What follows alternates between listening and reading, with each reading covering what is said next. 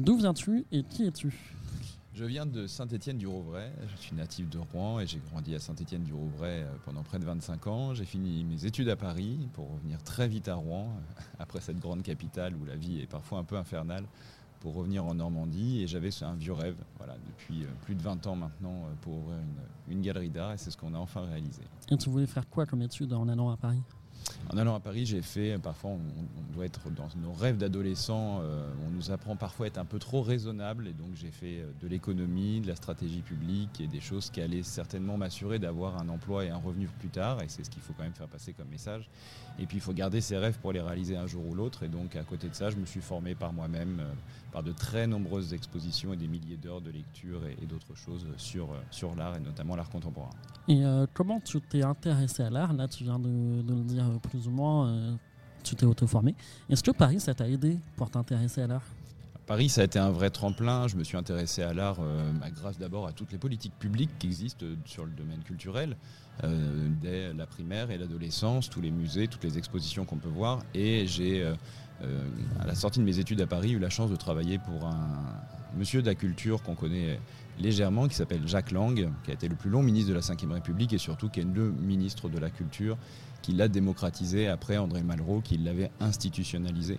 Et j'ai passé plus d'un an à ses côtés, place des Vosges, et j'ai pu découvrir ce monde aussi des galeries d'art parisiennes, mais pas des galeries d'art euh, très luxueuses ou, plus intimistes. Voilà, et des galeries d'art plus intimistes euh, où on a une forme de parrainage ou de marrainage entre les anciens artistes et les nouveaux jeunes qui essayent de percer. Et c'était quelque chose qui était extrêmement passionnant et intéressant. C'est ce que tu essayes d'apporter dans ta galerie que tu as ouvert il y a deux mois exactement? Exactement, ça fait deux mois qu'on a ouvert le 13 octobre et euh, là on, connaît un beau succès.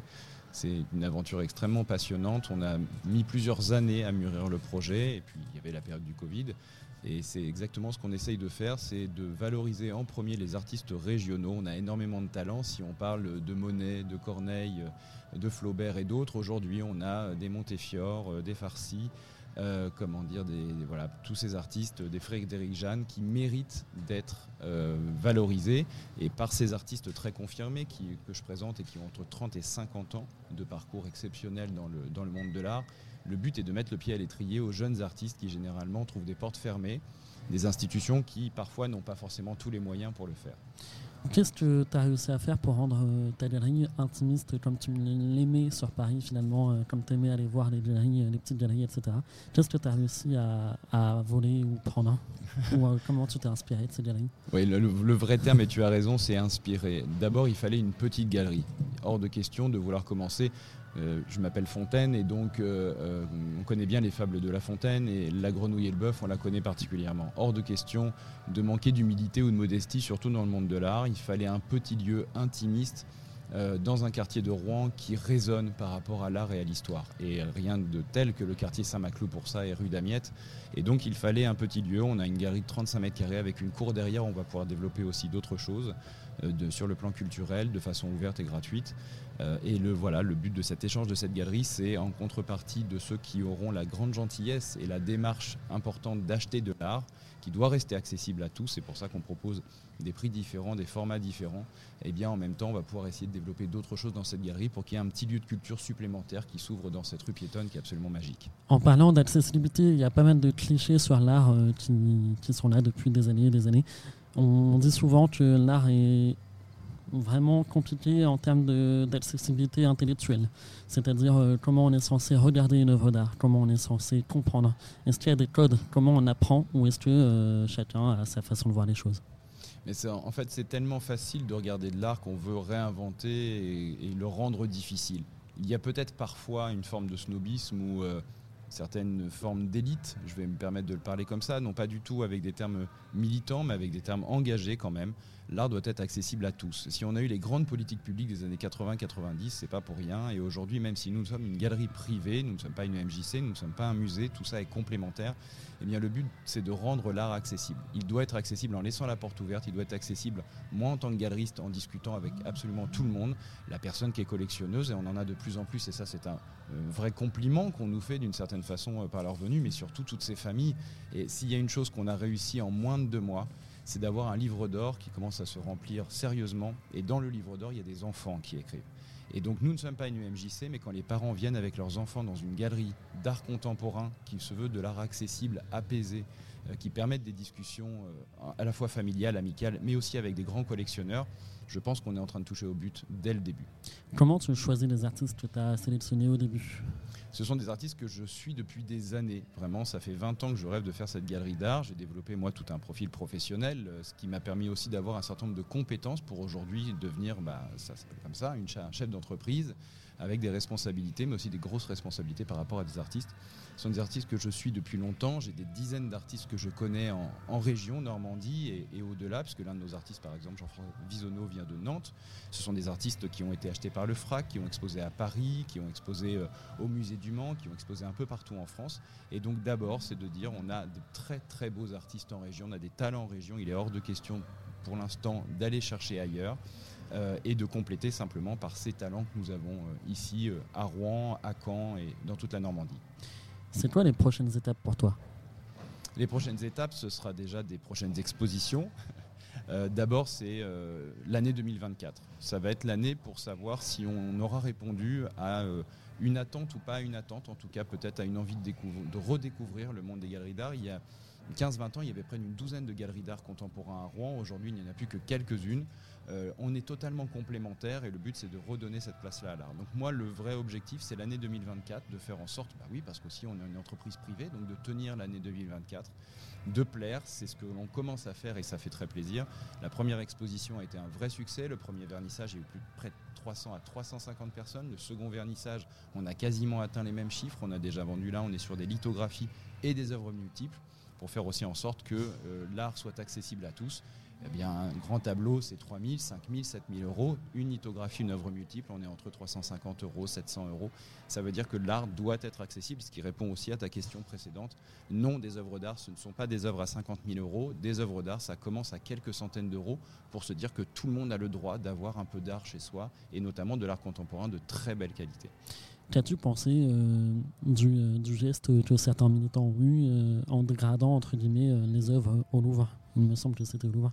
Qu'est-ce que tu en penses? Ça, ça correspond à d'autres de, de mes de mes passions.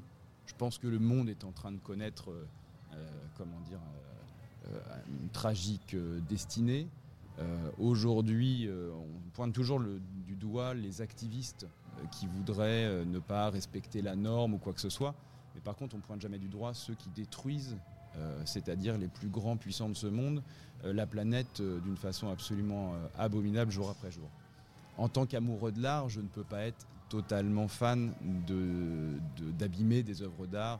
Mais par contre, je ne peux pas dire le contraire que je ne comprendrai pas le geste. Aujourd'hui, on est en train de mettre totalement notre planète en l'air. On est en train de creuser les inégalités. Quand on ouvre une galerie d'art, je viens de le dire, euh, ce n'est pas par snobisme et c'est pas pour s'adresser à certaines catégories de population et pas du tout à la grande majorité de la population. On s'adresse absolument à tout le monde avec énormément de sérieux. Et donc je ne recommande pas ce genre de, de procédé dans nos musées parce que nos œuvres, ça fait, on a l'habitude de dire que l'art c'est notre seule trace de notre passage sur Terre.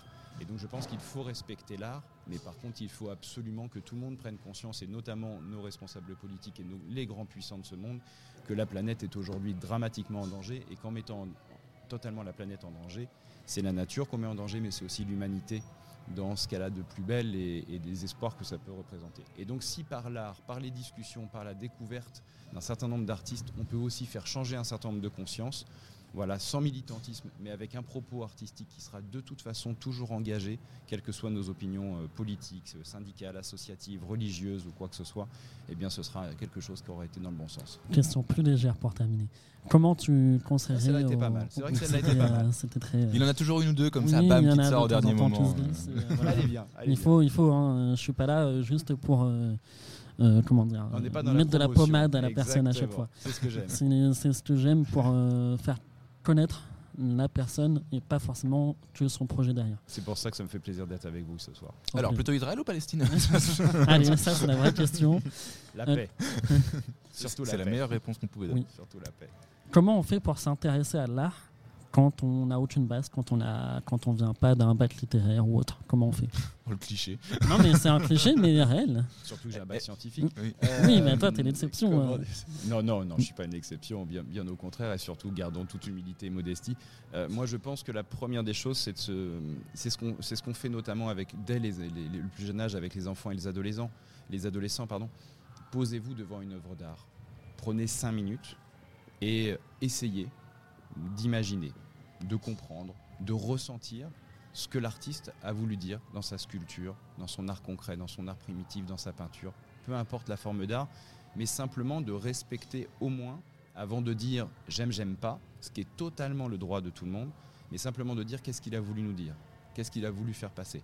On prend ces cinq minutes, on s'interroge sur une œuvre d'art, et sans aucune prétention, je pense qu'à 90% du temps, un moment ou un autre, à force de faire ça, on a un coup de cœur on a un coup de cœur qu'on ne va pas forcément s'offrir, mais on aura un coup de cœur pour se dire tiens, c'est marrant, là j'ai un frisson dans le dos, là j'ai le poil qui se dresse, ou là je suis choqué. À partir du moment où il y a une première émotion qui naît, ça veut dire que l'artiste aura réussi son message. Et donc c'est simplement de prendre les 3 minutes, les 5 minutes pour se dire allez, j'essaye de comprendre, j'essaye de m'interroger. Tout le monde a la possibilité de le faire et hors de question de penser encore une fois, je le répète, que ça ne serait réservé qu'à certaines élites, absolument toute la population, des grands collectionneurs, à ceux qui pensent que ce n'est pas pour eux, qu'ils ne connaissent rien. Au contraire, on a de très belles découvertes et c'est ce qu'on a fait euh, depuis deux mois. Je suis vraiment étonné de, la diversité de population euh, qui vient visiter la galerie. Et je confirme, je suis venu au deuxième vernissage et il y avait vraiment de tous les âges, de toutes euh, sortes de personnes, sans forcément de sociologie très fermée ou arrêtée. Il y avait des jeunes, il y avait tout. C'était très de, Et de voir des collectionneurs avec euh, des jeunes qui sortent des beaux-arts. Écoutez, moi, c'est exactement ce que j'avais envie de voir dans la galerie et c'est ce qui se produit. Donc, euh, merci à, eux tous et à elles toutes pour faire ce geste-là, simplement de prendre ce temps et de venir découvrir. Des réseaux sociaux? Réseaux sociaux, oui, Facebook et Instagram. Facebook pour les gens très âgés comme moi depuis 40 ans et Instagram pour vous les jeunes. Euh, donc non, non, oui, réseaux sociaux, Facebook, Instagram, c'est Galerie Fontaine tout attaché, point Rouen, tout simplement, et un site internet galerie-fontaine.com. Merci beaucoup David. Un grand merci à vous et bravo à votre radio.